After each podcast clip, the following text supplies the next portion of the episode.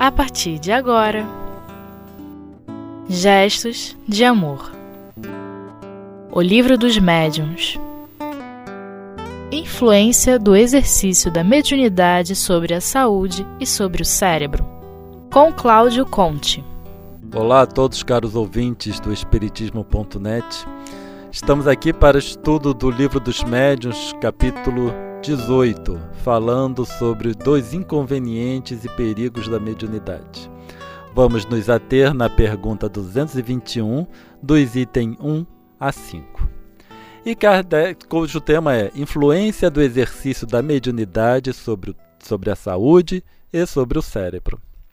Na questão 221, na primeira questão do item 221, Kardec pergunta o seguinte: Será a faculdade mediúnica indício de um estado patológico qualquer ou de um estado simplesmente anômalo, isso é, fora do comum?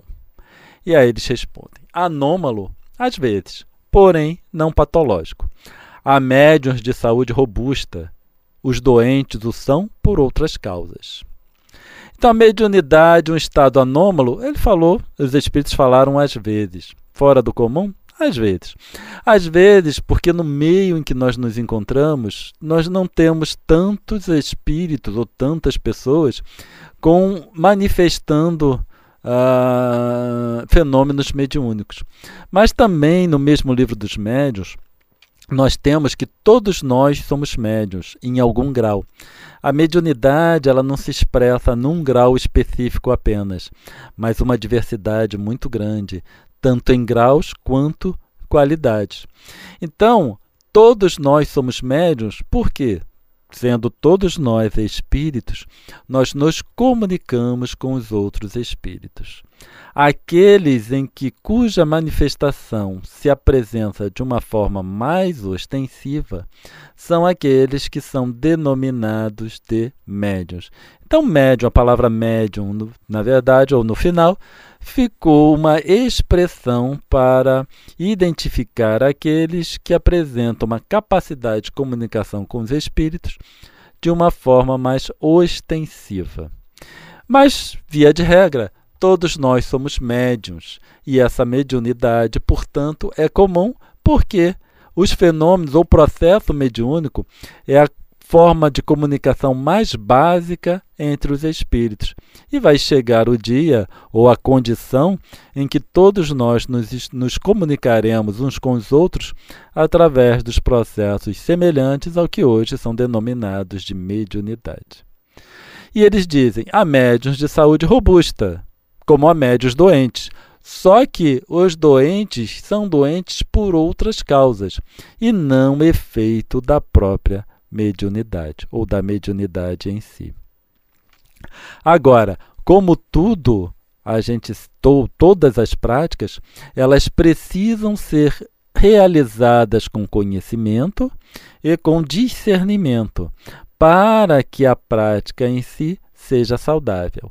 Seja o que for, até jogar futebol ou qualquer outra atividade que o espírito se dedique. Se ele não tiver conhecimento ou se ele exagerar nas suas práticas, poderá trazer consequências para aquele que a pratica. E isso é o que está mais ou menos claro na segunda questão desse nosso item, em que Kardec pergunta: o exercício da faculdade mediúnica pode causar fadiga? E eles responderam: o exercício muito prolongado de qualquer faculdade acarreta acarreta fadiga. Até estudarmos. Aquele que estuda, estuda, estuda, estuda sem parar, vai chegar um momento que ele vai ter fadiga e ele vai precisar parar para descansar. Por isso que todos nós, durante o nosso dia, nosso dia de atividade comum diária, nós precisamos de momentos de descanso para evitar a fadiga. E eles continuam: a mediunidade está no mesmo caso principalmente a que se, a que se aplica aos efeitos físicos. Ela necessariamente ocasiona o dispêndio de fluido, que traz a fadiga, mas que se repara pelo repouso. Então, a mediunidade em si, a prática mediúnica, como qualquer outra, ela precisa ser realizada com discernimento. Ela precisa ser realizada dentro de certos limites e condições, para que não traga nenhum prejuízo para aquele que o pratica, ou melhor, para o médico, médium em si. Com relação aos efeitos físicos, o gasto de fluido pode ser muito grande. Não necessariamente todos os efeitos físicos ocasionam um dispêndio de fluido muito grande, mas dependendo do tipo de fenômeno que ocorra, pode trazer sim um dispêndio muito grande de fluido. E obviamente esses médios, eles vão necessitar de tempo de repouso para poder recompor e reestruturar sua organização física. Na questão terceira, Kardec pergunta o seguinte: Pode o exercício da mediunidade ter de si mesmo inconveniente do ponto de vista higiênico, abstração feita do abuso? E eles respondem: há casos em que é prudente, necessário mesmo a abstenção, ou pelo menos o exercício moderado. Tudo dependendo do estado físico e moral do médium. Aliás, em geral, o médium o sente, desde que experimente fadiga, deve abster-se. Então, essa é uma questão extremamente importante para todo aquele que apresenta, em algum grau, a faculdade mediúnica. Do ponto de vista higiênico, significa do ponto de vista da saúde, de manutenção da saúde do próprio indivíduo, retirando ou excetuando, obviamente, o abuso, existe algum inconveniente? Então, eles dizem que existem inconvenientes que devem ser avaliados caso a caso. Então, as práticas mediúnicas, elas devem ser atribuídas ao indivíduo em conformidade com sua condição física e condição moral. A gente não deve prescrever uma receita que será aplicado a todo e qualquer indivíduo que apresente a capacidade mediúnica, porque as suas características variam. Então a prática ela deve ser pessoal. Cada um vai exercer essa prática em conformidade com a sua condição.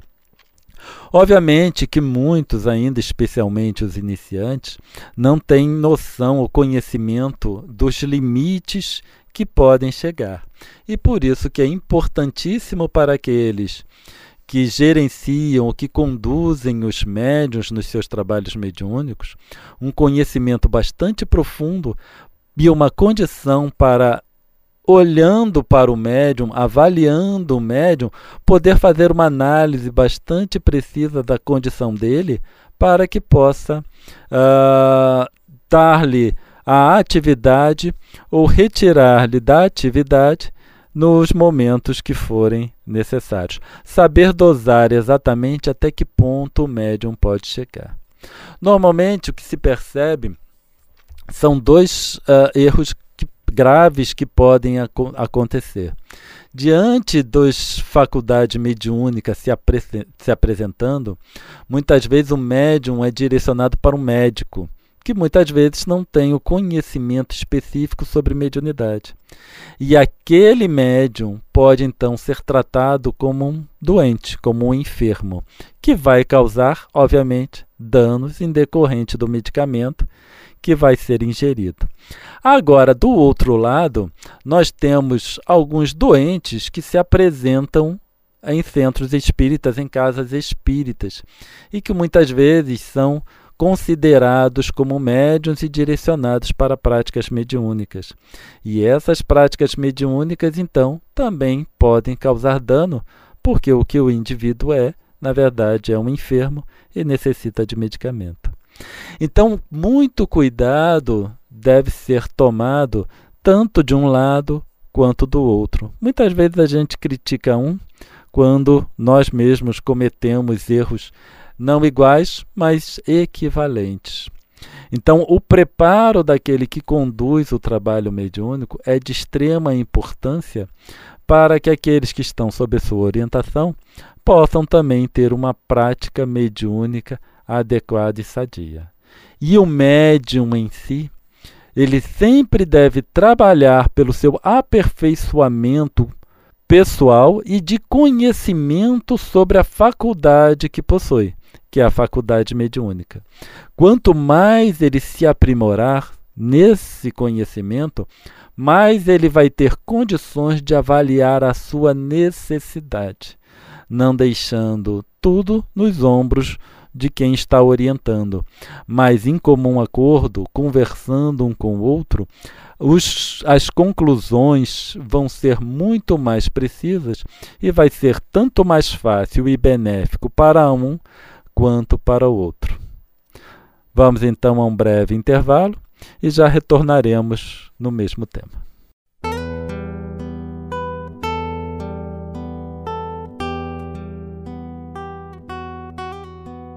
Gestos de Amor O Livro dos Médiuns Olá, novamente, retornando com o nosso estudo do Livro dos Médiuns, capítulo 18, da questão 221. Vamos então agora para a pergunta quarta desse item, em que Kardec pergunta: Haverá pessoas para quem esse exercício, o exercício da mediunidade, seja mais inconveniente do que para outras? E os espíritos responderam. E essa resposta é bastante interessante. Já eu disse que isso depende do estado físico e moral do médium. Há pessoas relativamente às quais se devem evitar todas as causas de sobreexcitação, e o exercício da mediunidade é uma delas. Essa pergunta, essa resposta serve de alerta para todos nós espíritas, especialmente os orientadores dos trabalhos mediúnicos, porque precisamos estar atento, atentos, porque nem todos aqueles que vivenciam fenômenos mediúnicos, na verdade, podem ou devem exercitar a sua faculdade. Então, nós precisaremos sempre avaliar a condição pessoal do indivíduo, a sua a forma como ele conduz a sua vida, a forma como ele se comporta diante dos problemas, a saúde, a própria saúde física, para saber se a sua, se a sua constituição física tem condições de arcar com a responsabilidade, com o esforço relacionado com a tarefa mediúnica. Então, uh, em primeiro lugar, diante de um indivíduo que apresenta faculdades mediúnicas, a gente sempre deve passar por um processo de observação para ver o seu estado físico e moral. A condução para os estudos das casas espíritas é de fundamental importância, porque muitas vezes os fenômenos físicos, desculpa, os fenômenos mediúnicos podem estar ocorrendo, mas em decorrência de uma desarmonia da relação entre espírito, perispírito e corpo físico. E a frequência em casas espíritas, os trabalhos ou os tratamentos de fluidoterapia, eles podem muito bem harmonizar esse espírito de tal forma que os fenômenos mediúnicos possam cessar de ocorrer.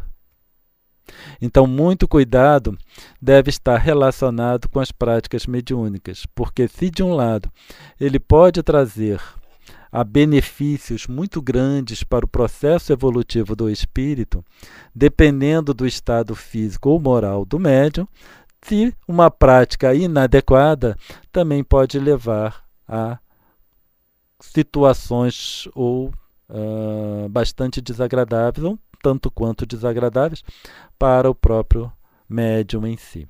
Então, toda prática mediúnica necessariamente deverá ser dosada em conformidade com o estado físico e com a condição moral do próprio médium.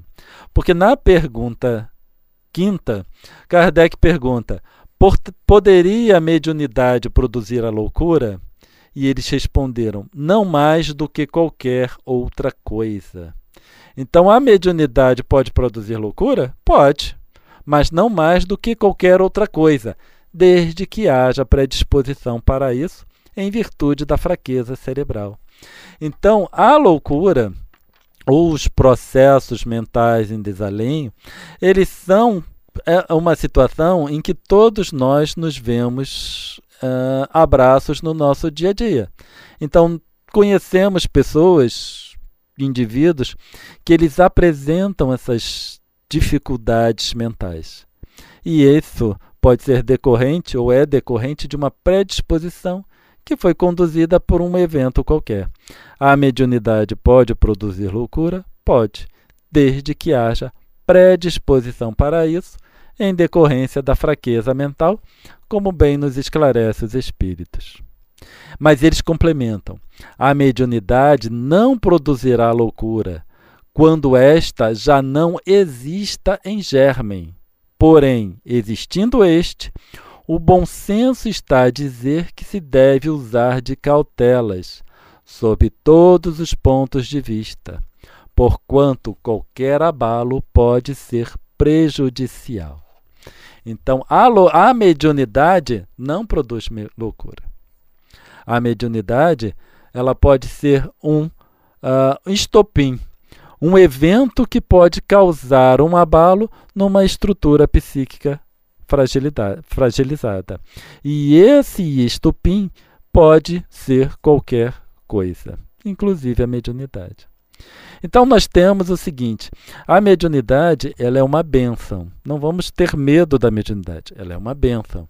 Ela traz benefícios muito grandes para o espírito de aperfeiçoamento, de aprendizado, de entendimento, mas essa necessidade de aprender através da mediunidade é necessário para aquele que apresenta a mediunidade e as condições necessárias para a sua prática.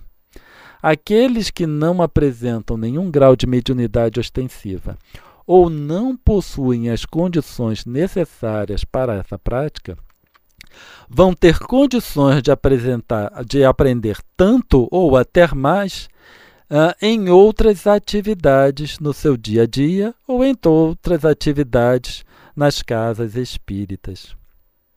Via de regra, o que leva realmente o espírito à sua transformação pessoal é o auxílio ao próximo. Através da mediunidade, se pode ajudar o próximo desencarnado ou o próximo também encarnado de uma determinada forma, mas esses espíritos, ou o próximo, eles precisam de tantas outras coisas que vão conduzir aqueles que trabalham nessa seara também ao aprendizado, também ao seu próprio processo evolutivo. Porque muitas vezes, nas em casas espíritas, a gente pensa que só os médiuns estão em condições de aprender, mas não estão. Todos estamos em condições. E todo conhecimento está disponibilizado nos vários livros da codificação espírita, no Pentateuco kardeciano, nos livros da revista espírita que Kardec deixou editado durante vários anos. Então, nós temos muitas informações.